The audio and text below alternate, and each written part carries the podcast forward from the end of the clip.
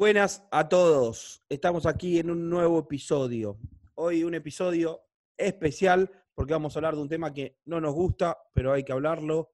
Hay que ser conscientes de que lamentablemente existen los impuestos.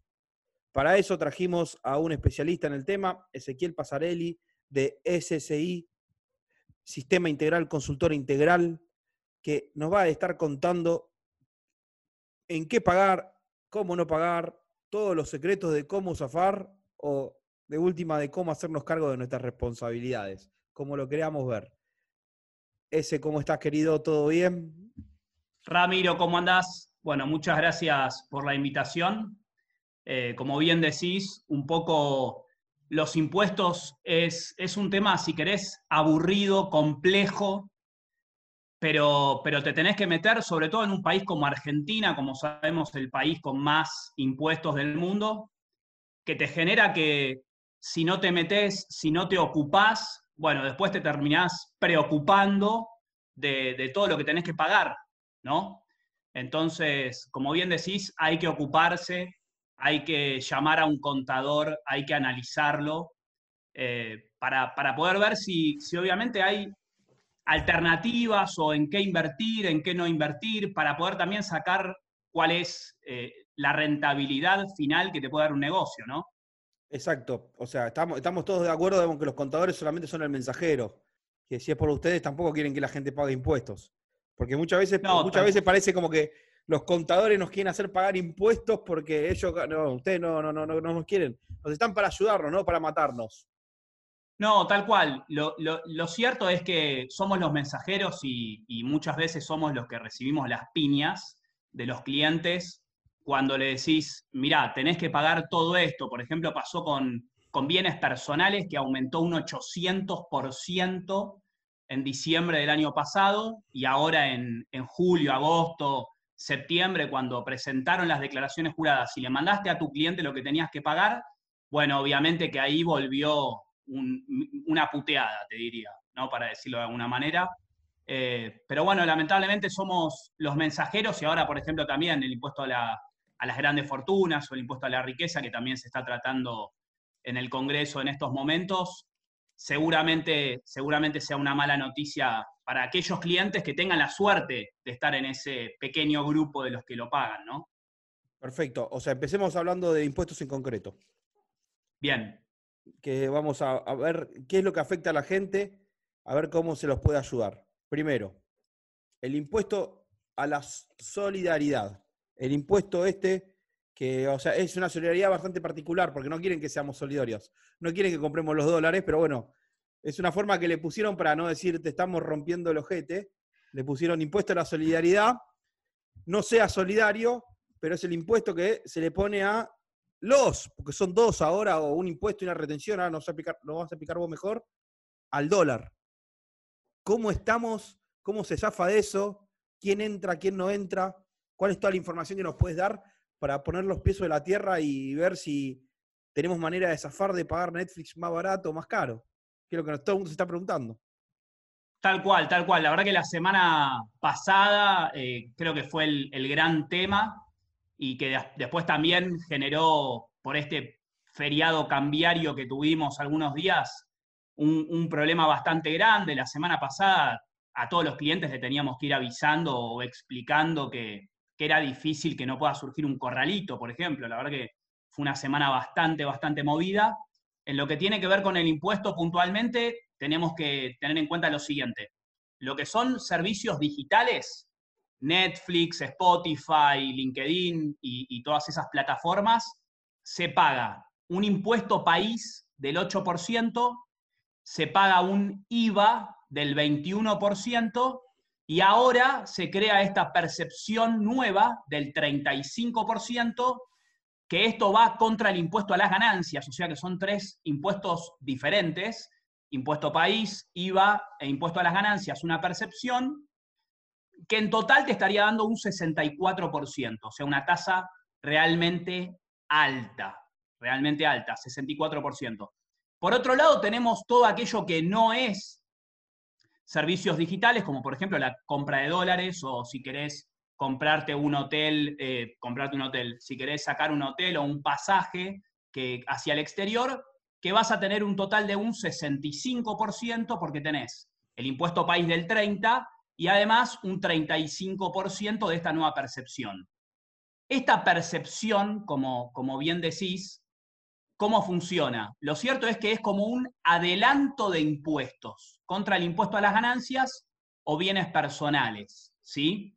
Entonces, un responsable inscripto que lo paga o un empleado que está pagando impuesto a las ganancias se lo va a poder computar contra la declaración jurada de ganancias o de bienes personales el año que viene. Ahí obviamente que hay el principal problema, que es la pérdida por inflación, ¿sí?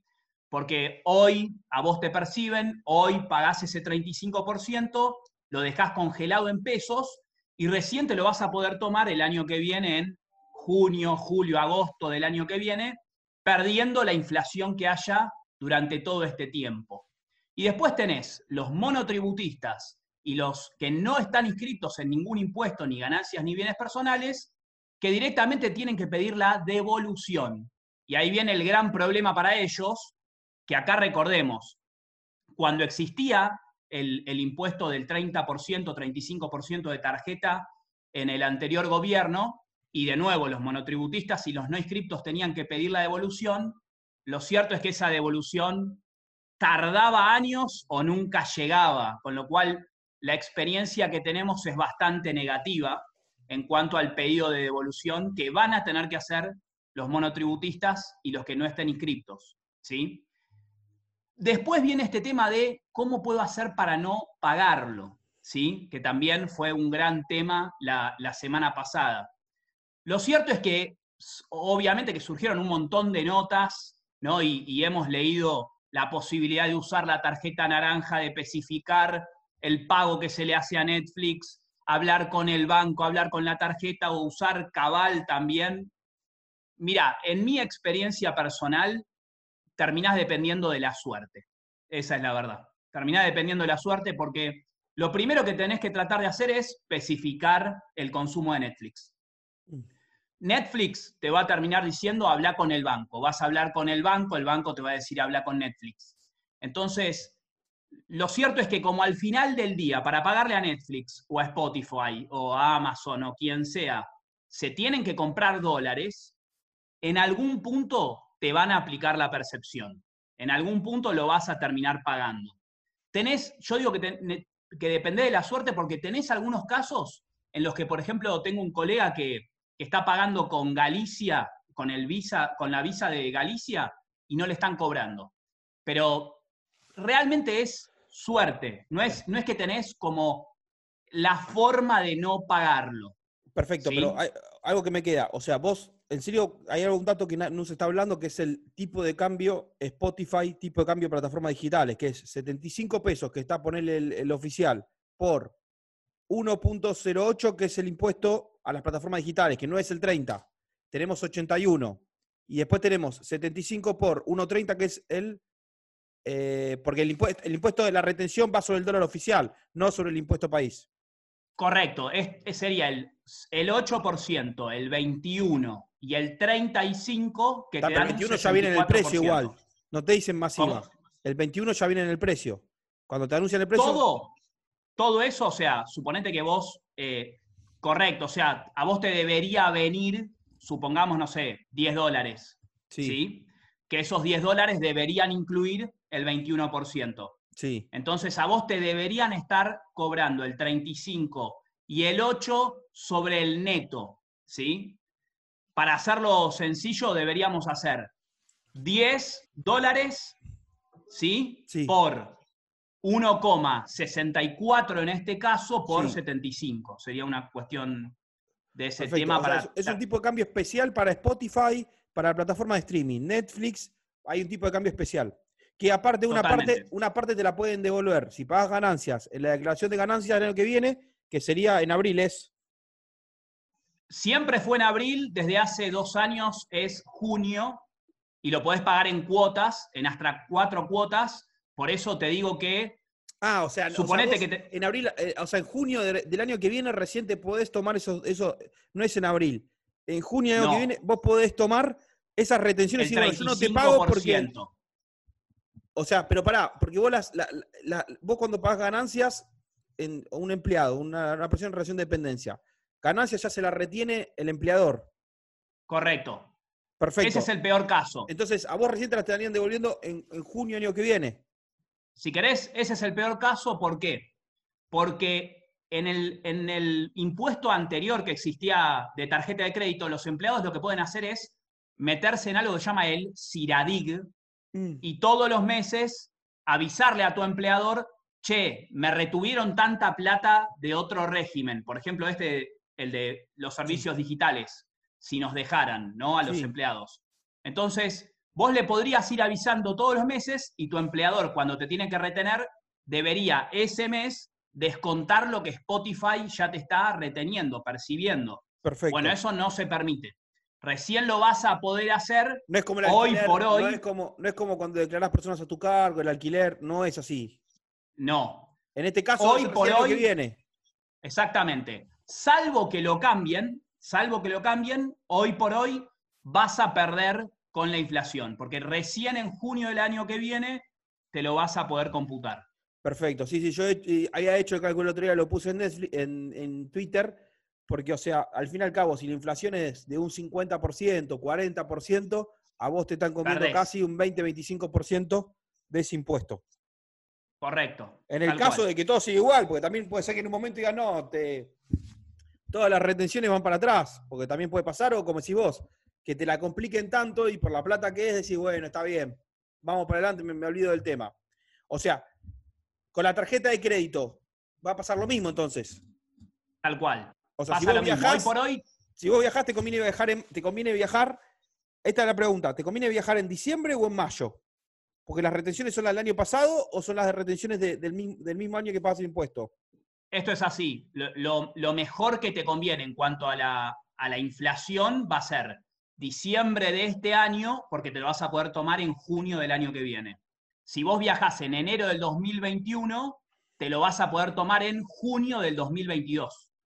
O sea, si viajás en enero del 2021, vas a perder un año y medio de inflación. Si viajás en enero, te, La perdiste. te matan. Enero te mata. O viajás en enero del 2022.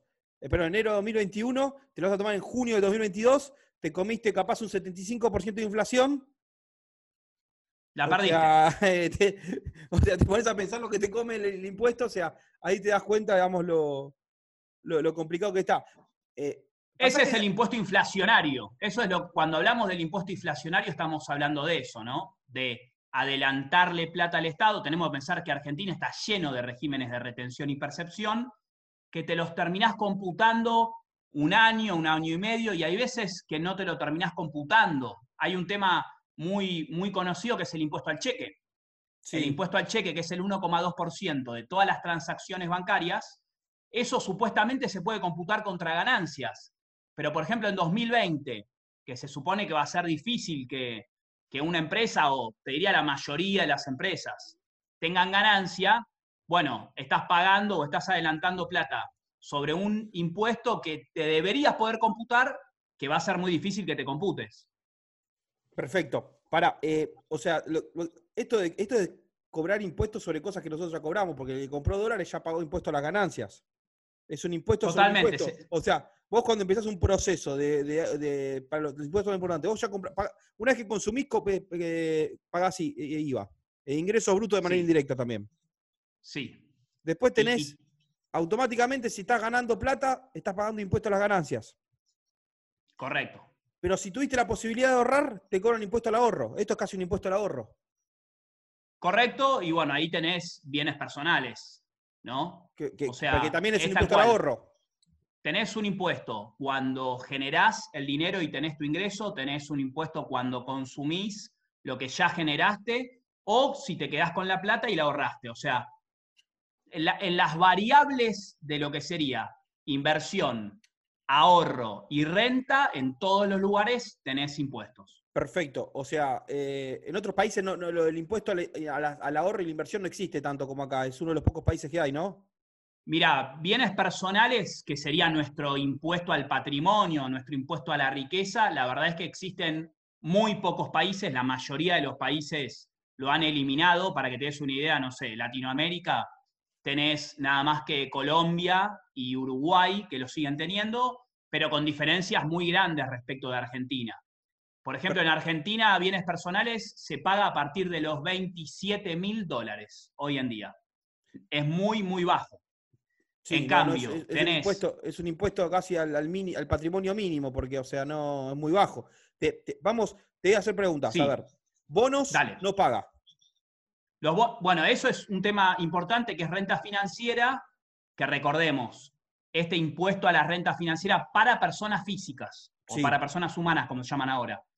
se creó en la reforma de Macri, diciembre del 2017, estuvo vigente dos años y con la ley de solidaridad, te diría lo mejor que se hizo con la ley de solidaridad en materia de impuestos, prácticamente se eliminó todo lo que es renta financiera para inversiones argentinas para las personas humanas. Las sociedades siguen pagando. Siempre pagaron igual esa, no es que lo cambiaron. Eso siempre pagaron. Por eso conviene, cuando hacemos inversiones en la bolsa, conviene hacerlo a título de persona humana y no a, a, la, a, a, nombre de una sociedad. Perfecto. Estamos hablando siempre de ganancias. Hoy no hay impuesto a bonos ni acciones, entonces. De acciones nunca hubo igual. Las acciones siempre estuvieron exentas del país que coticen en Argentina, ¿sí? Si tenés acciones de una sociedad que no cotiza en el país, ¿sí? Paga. O sea, si yo tengo una sociedad anónima con un socio que, vendemos, que tenemos un kiosco y vendo esa sociedad, ese impuesto sigue estando, es del 15%. Perfecto. Ahora, si una sociedad anónima del país cotiza en bolsa del país, siempre estuvo exenta y sigue estando exenta. Por eso, por eso las grandes empresas cuando deciden vender salen a cotizar en bolsa para vender una parte y no pagar el impuesto. O sea, hacen la empresa pública porque de esa manera se pueden ahorrar el impuesto a las ganancias. Es, muy interesante eso. Eh, bueno, ahí, ahí tenés una forma, ¿no? De lo que hablábamos al principio. Sí, perfecto. Entonces, estamos, entonces decimos, compra-venta de bonos no paga, compra plazos fijos también quedan afuera, que estaban pagando. No pagan más los plazos Prácticamente todos, prácticamente todos. Ahí, por ejemplo, tenés que los plazos fijos que se actualizan por inflación, ¿sí? los que son los plazos fijos UVA, por llamarlo de una manera, pagan, ¿sí? Esos siguen pagando. O sea, decía, casi toda lo que es renta financiera pasó a estar de nuevo exento, pero por ejemplo los plazos fijos eh, que tienen ajuste o los plazos fijos en dólares siguen pagando. Ahora el 35%. Perfecto. Bueno, más, más, consejos. Bienes personales pasamos ahora. Sí. Bienes personales. Acciones cotizantes. Sí. Pagan, sí. pero lo paga la sociedad. Perfecto. Perfecto. Las acciones del país. ¿sí? Yo tengo una acción de Mercado Libre Sí. Yo en mi declaración jurada la pongo como exenta, pero lo cierto es que Mercado Libre está pagando bienes personales. Perfecto. Lo mismo una sociedad común, ¿sí? De Argentina. Perfecto. Yo lo pongo como exento, pero la sociedad es responsable sustituto. Perfecto. O sea, lo suelen hacer cuando pagan dividendos, de ahí sacan un porcentaje para pagar el, impuesto a bienes personales. Perfecto. Correcto. Eh, bonos, bienes personales, los bonos también. Están Lo que pasa es que ahí te cagan con las acciones, ¿por qué? Porque no termina pagando el que tiene la tenencia al 39 de diciembre, sino termina pagando el que tiene la tenencia al momento del impuesto. Exactamente. Al momento del dividendo, que es cuando suelen pagarla. Exactamente. Lo, que es bonos, títulos públicos del país, lo mismo. Están exentos, eso, están exentos directamente, ¿sí? no como las acciones que hay un responsable sustituto. Por eso cuando... Nosotros no pagamos y el Estado obviamente no va a pagar. Perfecto. Si, tenemos acciones, ¿las tenemos que registrar igual en la declaración? Sí o sí, sí o sí. Se declaran pero no se pagan. Exactamente. Si, si no lo declarás, estarías haciendo una omisión bastante importante. Podrías tener una multa importante por no hacerlo. Perfecto. Si alguien tiene una cartera de inversiones de más de 28 mil dólares, declara que tiene acciones por 50 mil dólares, lo decimos en dólares por si algún día alguien escucha en el futuro, un robot escucha este, este podcast, que quede registrado, 50 mil dólares lo tiene que declarar, pero no paga, porque lo, lo, paga a través de la sociedad. No lo tiene. Exactamente. perfecto. Con los bonos no es así. Con los bonos se declara y estás exento. Estás exento directamente, no paga nadie. No paga nadie, perfecto. Por eso. Ahí es más razonable porque tenés que pensar que es el Estado prestándote plata. Entonces, el Estado no va a pagar impuesto a sí mismo. Perfecto. Por eso los últimos meses, días del año, las últimas dos semanas del año, todo el mundo compra comprar bonos. En Bullmarket tenemos mucho trabajo porque la gente dice, vamos a comprar bonos para declararlos para no pagar. ¿Quiénes, por ejemplo? Porque si vos tenés dólares, sí tenés que pagar. Pagás. Entonces te conviene con esos dólares comprar bonos, de última tener los pocos semanas y después volvés a vender y zafás del impuesto. Mira, ahí está justamente un, un, tema para tener cuidado, que es esto de tenerlo pocas semanas, porque la justicia en algunos casos ha dicho que si bien técnicamente es así, porque bienes personales es una foto al 31 de diciembre, si vos estás haciendo esto pura y exclusivamente para eludir el impuesto, yo te diría más que un par de semanas te quedes con los bonos un par de meses. Sí, eh, perfecto, listo. Un par de meses nos quedamos con los bonos y no pagamos el impuesto y capaz hasta recibimos. Bienes personales. recibimos que es alto, que es alto. Hay que pensar que es del 1,25% por bienes en Argentina y el 2,25% por bienes en el exterior. Claro, es, bastante. O sea, no, es, muchísimo. O sea, Imaginemos que aumentó. podemos comprar bonos argentinos, pues son bonos argentinos los que hay que comprar. Podemos comprar bonos argentinos en el exterior. Sí, totalmente. No importa dónde los tengas eh, radicados, si tu cuenta comitente está. Tampoco la FIP tiene la información de cuándo los compraste y cuándo los vendiste. Tiene que salir a buscarla. Eh, si es, si es un banco. Si es un banco de Argentina, sí, si es una, una, una fintech también, o sea, si, si es, por ejemplo, Bull Market, Bull Market es, es eh, agente de información, claro. Entonces, Inclusive si vos te metés en tu página, pero te tienen que preguntar particular, bueno verlo. Pregunta en particular, no es que todo el tiempo le estamos dando información. Bueno, ahí yo te digo algo, mira, hay una parte en la FIP que se llama Nuestra Parte, sí. que está muy buena verla. Le recomiendo a los que estén escuchando que se metan. Te metes con tu quit clave fiscal, Nuestra Parte, y en Nuestra Parte vas a poder ver lo que la FIP sabe de vos hoy en día de los últimos tres años, creo que de 2017 en adelante. Y te aparecen las eh, tenencias. te empezó a informar. Te aparecen las tenencias al 31 de diciembre. Te aparece tenencias, pero también te aparece el tema de renta financiera, cuánto ganaste, ¿sí? Inclusive te aparece hasta detallado por los títulos, ¿sí? Entonces, eh, claro. lo cierto es que hay un régimen de información vigente. con lo de la renta, pero ahora la renta financiera desaparece, entonces eso también va a desaparecer. Hoy por hoy el régimen de información sigue vigente y yo me imagino que lo van a dejar vigente porque el régimen de información que se crea difícil que se elimine, ¿sí? porque lo cierto es que eh, el régimen de información es más trabajo para el que lo tiene que informar y a la FIP le, conviene tener la información en definitiva. Por lo cual dudo que lo saquen.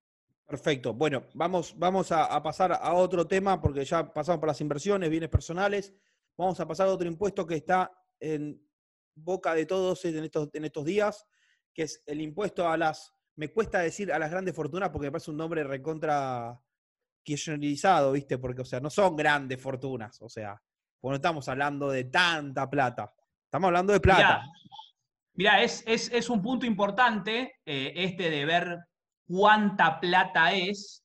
En Argentina lo cierto es que es bastante porque solamente 9.000 personas lo pagarían. Pero lo cierto es que en otros países del mundo en donde se analizó aplicarlo y finalmente no se va a aplicar, es muy difícil que se aplique en otro país. Y hay que pensar que en esos países también donde se analizó aplicarlo, eh, no, existe previamente un impuesto a los bienes personales. ¿sí? Mm. En Argentina ya existe.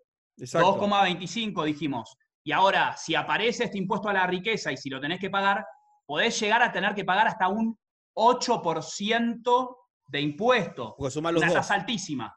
Claro. Pero en esos países en donde, en donde se pensó aplicar, voy a dar un ejemplo concreto. California, mm. ¿sí? Se, se, planteó aplicar para aquellos que tienen más de 30 millones de dólares de patrimonio, cuando en Argentina es para aquellos que tienen más de 2,5 millones de patrimonio, lo cual podemos ver la diferencia muy grande. Perfecto. El patrimonio en este caso sería, digamos, le va a agarrar a mucha gente que capaz tiene campos declarados, inmuebles declarados. Totalmente. Otro tema también que hay que pensar es que en Argentina, bienes personales, se aplica solamente sobre los activos, no sobre el patrimonio neto. Es muy importante la diferencia. ¿Por qué? Si suponete que tenés una persona que tiene un capital de 50 mil dólares, pero además le debe al banco 50 mil dólares por un préstamo que hizo, lo cierto es que, ¿cuál es, ¿cuál es tu patrimonio? Cero. Porque vos tenés, suponete, una cochera que vale 25 mil dólares y tenés dólares Pero para diciendo que una persona saca un crédito UVA, paga sobre el inmueble. El único crédito que vos podés eh, computar contra tu declaración jurada son créditos hipotecarios para la compra o la mejora o la construcción de tu casa, habitación, de tu vivienda. Es el la única deuda. Para mejora, pero no podés hacerlo para la compra. Para la compra sí. Suponete que vos te comprás, te compraste tu departamento con un crédito hipotecario UVA, sí. eso lo podés dar de baja, ¿sí? Lo puedes contar, perfecto. Lo podés descontar. Pero todo el resto de las deudas que tenés, no. Es una diferencia muy grande. En otros países, en los pocos países donde aplica impuesto al patrimonio, como decíamos, Uruguay o Colombia, ¿sí? En América, se paga por el patrimonio neto. Pero, pero, pará, yo tengo, yo tengo en Uruguay, consigo una hipoteca, soy argentino, consigo una hipoteca para comprarme una casa en Punta del Este. La casa vale un millón de dólares. Me prestaron 800 mil dólares. Yo tengo que pagar el impuesto a bienes personales por un millón de dólares. por un millón de dólares. pero en serio tengo 200 mil dólares nada más. Totalmente. Conozco casos cercanos que le pasó y, cuando, cuando descubrí que era así, por eso te, hice la, pregunta de vuelta, porque conozco un caso cercano y, la indignación fue muy grande porque, pero pará, yo no tengo esta plata. Y sí. No, no, totalmente. Es que mirá lo que, se, lo que se suele dar cuando la gente se va dando cuenta de estas trampas impositivas, yo lo llamo así, las trampas, la verdad que se indigna bastante. Imagínate que yo tengo 10 mil dólares y digo, y vos me decís, che, ese, eh, necesito 10 mil dólares, quiero invertir en bull market, ¿sí? Entonces, yo agarro y te digo, dale, te los presto, yo te doy 10 mil dólares y yo voy a pagar bienes personales por este crédito que tengo con vos de 10 mil dólares. Sí. Vos tenés una deuda conmigo y tenés 10 mil dólares que yo te presté. Vos vas a pagar de nuevo por los 10 mil dólares porque no vas a poder descontar la deuda. Entonces, dos personas van a pagar por los 10 mil dólares. Yo y vos. Se, entendió, se entendió perfecto. Es indignante el impuesto a bienes personales, que aparte es un impuesto al ahorro, porque la gente que pudo, que, que logró tener ese capital, ya pagó impuestos anteriormente. No es que no pagó ningún impuesto, no es que da nada. No, mirá, seguramente que para tener ahorros tuviste que pagar el 35% de ganancias. Sí, o por ejemplo lo que le pasó a la gente que blanqueó, ¿sí? Que recordemos, tuvimos el blanqueo más grande y exitoso de Argentina y el segundo más exitoso del mundo, en la historia mundial. ¿sí? ¿Eso qué pasó? En su momento se generó esa confianza, también hubo un contexto internacional que ayudaba, la gente dijo, bueno, a ver cómo son las condiciones. Se le prometió que se iba a eliminar bienes personales, ¿sí? Después terminó reduciéndose a la mínima expresión, al 0,25%. Y ahora, bueno, un efecto negativo para esa gente que decidió blanquear el dinero, que obviamente estaba mal, ¿no? Pero que confió y dijo, bueno, veo las condiciones, me meto en el blanqueo, se, les aumentó un 800% el impuesto. Increíble, increíble. Con esto que hablamos de los efectos negativos de los impuestos. Sí, o sea, no, eh, hay, mucha gente que está con esta idea de, irse, ¿no? Te están preguntando, digamos, la, gente, esta la pregunta, muchos dicen, me quiero ir del país. Pero la pregunta, hay una pregunta al contador de decirle, che, si me voy del país, ¿cómo es el tema? O sea, ¿hay una intención de también zafar del impuesto o es simplemente gente que se quiere ir porque está harta? ¿O también es una cuestión impositiva? No, yo, creo que desde luego que hay un poco de todo, ¿sí? Eh, los impuestos obviamente que, que son importantes, lo cierto es que la economía del país hace varios años que viene cayendo y cayendo. Hace 12 años que, como sabés, no, estamos en recesión. Los últimos tres años fueron bastante duros para la gente y, los impuestos son un aliciente. Cuando vos te aumentan un 800% el impuesto Y ahora, para el que tiene la suerte de llegar al impuesto a la riqueza, sabés que le van a aumentar. Y hay otro tema que, el otro día hablaba con, una persona que me decía, ¿sabés cuál es el problema? Que, que no sabemos cuándo termina esto. Si vos me decís, bueno, ok, estas son las reglas, esto es el impuesto que yo te voy a cobrar. Bueno, yo puedo proyectar, yo puedo tener certeza, pero el problema es que hace ocho meses aumentaron un 800%, ahora se viene otro impuesto, las reglas en, el proyecto del impuesto a la riqueza son bastante poco claras, entonces eso es lo que termina pasando. Y, en, relación al cambio de residencia, bueno, ahí está el gran problema, que la gente se tiene que ir del país, o sea, literalmente esto no, no podés elegir cambiar tu residencia, pero seguir viviendo en Argentina. Te tenés que ir, lo cual es obviamente una solución bastante radical, ¿no? Para ponerle dejar de pagar un impuesto. Sí, aparte es, una, es un tema de a veces, no es a mí una vez me preguntaron, eh, ¿a vos te afecta mucho para ser un emprendedor los impuestos? No, no simplemente los impuestos, los impuestos y las regulaciones. Ojalá, ¿y qué quiere decir esto? Son los impuestos y lo complicado que son los impuestos y todos los requisitos que te ponen para hacer un negocio, todo eso hace que uno se desincentive a poder desarrollar nuevas cosas. O sea, por suerte te digo que las inversiones en la bolsa están bastante, bastante bien. Por suerte, al sacar la renta financiera, que fue un desastre, porque era poca plata, eh, imposible de No se recaudó prácticamente nada. Recaudó pocamente nada, generó, generó una de las primeras corridas eh, de abril de 2018. Uno de los motivos fue el impuesto ridículo este, sin duda. Por suerte ahora la discusión no se va a traer más porque ya se dieron cuenta que era una taradez, que era un impuesto que no, no, no, era efectivo. diría que fue lo más positivo porque justamente se dieron cuenta de el efecto negativo que puede tener un impuesto, por ejemplo. Vuelvo al impuesto a la riqueza un segundo. El efecto positivo del impuesto a la riqueza, ¿cuál puede ser? La recaudación. ¿Cuánto es la recaudación que puede generar? Se está hablando entre un 0,5 y un 0,8 del PBI. Mm. ¿Cuánto vamos a tener de caída este año? Se está hablando de un 10%, por lo cual la recaudación es alta, porque se habla de 300 mil millones de pesos, un montón de plata, pero en términos relativos no parece ser tan alto en comparación con la caída que vas a tener. ¿Y cuál es el efecto negativo? El efecto negativo es todo lo que estamos hablando, esto que un amigo te pregunta, che, ¿qué hago? ¿Me voy del país, cambio de residencia, armo un trust en el exterior, judicializo el tema? ¿Sí? Entonces, ¿qué estás haciendo? Estás dándole un mensaje muy negativo a la gente que puede llegar a sacarnos de esta crisis invirtiendo en el país. Ese es el efecto negativo. Y eso es lo que, lo que bien decís de lo que pasó con el impuesto a la riqueza, a, la, a la renta financiera en 2018, que justamente lo que pasó fue, se le empezó a cobrar ese impuesto y fue el primer problema los, que estaban en el exterior hicieron los cálculos y dijeron, me vas a sacar el 15%, no me da la tasa, mejor me voy a invertir mi plata a otro lado. Totalmente. Eh, es, es, increíble porque uno puede estar horas y horas hablando de impuestos y, o sea, nunca encuentra nada a favor, o sea, siempre es en contra.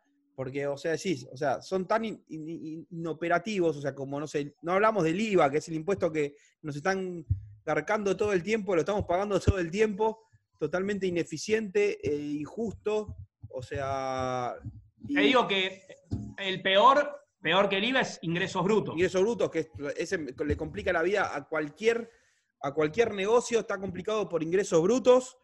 O sea, y la, gente no se da cuenta cuando va como consumidor, que vos estás yendo a un lugar a comprar algo, a, tomar un servicio, y del otro lado hay una persona que está teniendo un problema con un impuesto que no, no importa en, qué, en dónde estés residiendo, porque un día pasaste por, eh, por Córdoba, te fuiste a Carlos Paz a ver una obra de teatro, usaste la tarjeta de crédito y capaz te enganchan, o sea, cuestiones es que todo el tiempo. Ahí, es cuando, cuando empezás, estos son los impuestos indirectos. El IVA, dentro de todo, si sos, por ejemplo, responsable inscripto, te dan el ticket y lo ves, entonces lo sentís. Pero ingresos brutos tiene este tema de que al estar metido en el precio, estas son las cosas que uno trata de educar y concientizar cuando agarrás y decís, ¿sabés dentro del precio de un auto cuántos son impuestos? Y cuando te dicen que el 65 o el 70% son impuestos, ahí es cuando la gente empieza a tomar real dimensión de lo que son los impuestos en Argentina, porque si no, no los ves. Sí, lo, hablamos claramente hoy cuando hablábamos de lo de Netflix. Imagínate Netflix que ofrece el mismo servicio en todo el mundo, desde una computadora, en, andás a ver en qué país, o desde muchas computadoras, desde la nube, por decir una manera, dice, a ver, ¿cuánto vale en Argentina el servicio? Tanto. ¿Y cuánto hay de impuesto? Tanto. Pero bueno, no es nuestra culpa. Porque aparte, o sea, Netflix tiene que cobrar el mismo precio para todos. No puede tener un precio mucho más barato en Argentina que para otro lado por los impuestos. O sea, hay una competencia de, no simplemente de residencia fiscal ahora, hay una competencia de, digital, eh, digamos, fiscal, por decir manera. El próximo, el próximo punto importante que se viene a nivel mundial, que ya está en realidad, que ya viene de hace varios años, pero hoy en día con la crisis mundial que existe, los países están empezando a dar cuenta de eso y tenés juicios muy, muy importantes con empresas de servicios como Yahoo, Google, Apple, en la Unión Europea, por ejemplo, sí, que, que tenés países que son muy bajos en impuestos como Irlanda, como Holanda, ¿sí? Hay una guerra bastante grande en lo que es la Unión Europea sobre este tema, son los impuestos a los servicios digitales. Y en Argentina hay un tema que es muy importante, que es que tenemos gente muy capacitada para llevar adelante estos proyectos. Y bueno, por ejemplo, tenés un tema hoy parado en el Congreso, que es la ley de economía del conocimiento. Que cuando uno habla de posibles beneficios impositivos, tenés que hablar, por ejemplo, de estos regímenes que hoy está suspendido, que nadie lo está pudiendo usufructuar, ¿sí? Y que va y viene. Entró al Congreso hace ocho meses, se frenó, tuvo media sanción, ahora se le hicieron cambios, vuelve a la Cámara originaria. Entonces es un tema que, que va a tardar muchísimo y que yo te diría debería ser de los primeros temas en salir para mostrarle al inversor de afuera y de adentro, de quédate que, que y vení, y, y hay, hay, que atraer, en esta idea de atraer, de nosotros te damos las condiciones para que generes tu negocio acá. Sí, sí, sí, Se, entiende perfecto. Pero bueno, eh, parece que ya, ya, hablamos casi 40 minutos. Es increíble lo que uno puede hablar de impuestos y no habló ni nada, porque tocamos todos los temas al pasar, porque eh, es para cátedras y cátedras del tema, porque Argentina es todo particular y todo, digamos, eh, toda una historia y, técnicas y formas. Lo, lo, único bueno, o sea, es que estoy, estoy, estoy más convencido de que hay que invertir en bolsa, porque al fin y al cabo es, estamos bastante zafados de los impuestos. La gente muchas veces asusta, ¿qué me van a cobrar si invierto en la bolsa? No, mira, al revés, es la manera de pagar menos impuestos. Hoy, hoy en día, te digo, hoy volvió a ser lo que era para las personas físicas, ¿no? Siempre pensando en personas físicas. Volvió a ser lo que era con esta buena noticia de que se eliminó el impuesto a la renta financiera. Increíble. Y, te digo tal cual, o sea, concluyendo, te digo que podemos estar días, semanas hablando de impuestos y sorprendiéndonos, aunque, viste, no te sorprendes en Argentina ya de nada, pero cuando te vamos contando los detalles, te terminás sorprendiendo. Pero bueno, muchas gracias, Ezequiel. Va, no sé si decirte gracias, porque fuiste el mensajero, por más que sos el mensajero, o sea, a alguien hay que putear, ¿viste? Y si no, después de putear, al presidente, a la FIP, al Estado y hay que putear al contador un poco también. Ya, ya estamos acostumbrados, así que sí. Ya está, claro, Viste, siempre te dicen, no, este contador me hace pagar los impuestos. Claro, la gente quiere que el contador no te haga pagar nada, pero tampoco puedes hacer magia. es increíble lo que pasa con los contadores. Totalmente. Este, así que nada, Ramiro, te, te súper agradezco por, por la invitación, me encantó la charla. Así que, bueno, esperamos a la próxima para seguir hablando. Perfecto. ¿En qué redes sociales te pueden seguir? Bueno, en, Instagram y en Twitter soy arroba S con Z, Pasarelli con doble S y doble L. Perfecto. Muchas gracias, S, por todo esto. Y saludos a todos y a tratar de no pagar impuestos, muchachos. Saludos a todos.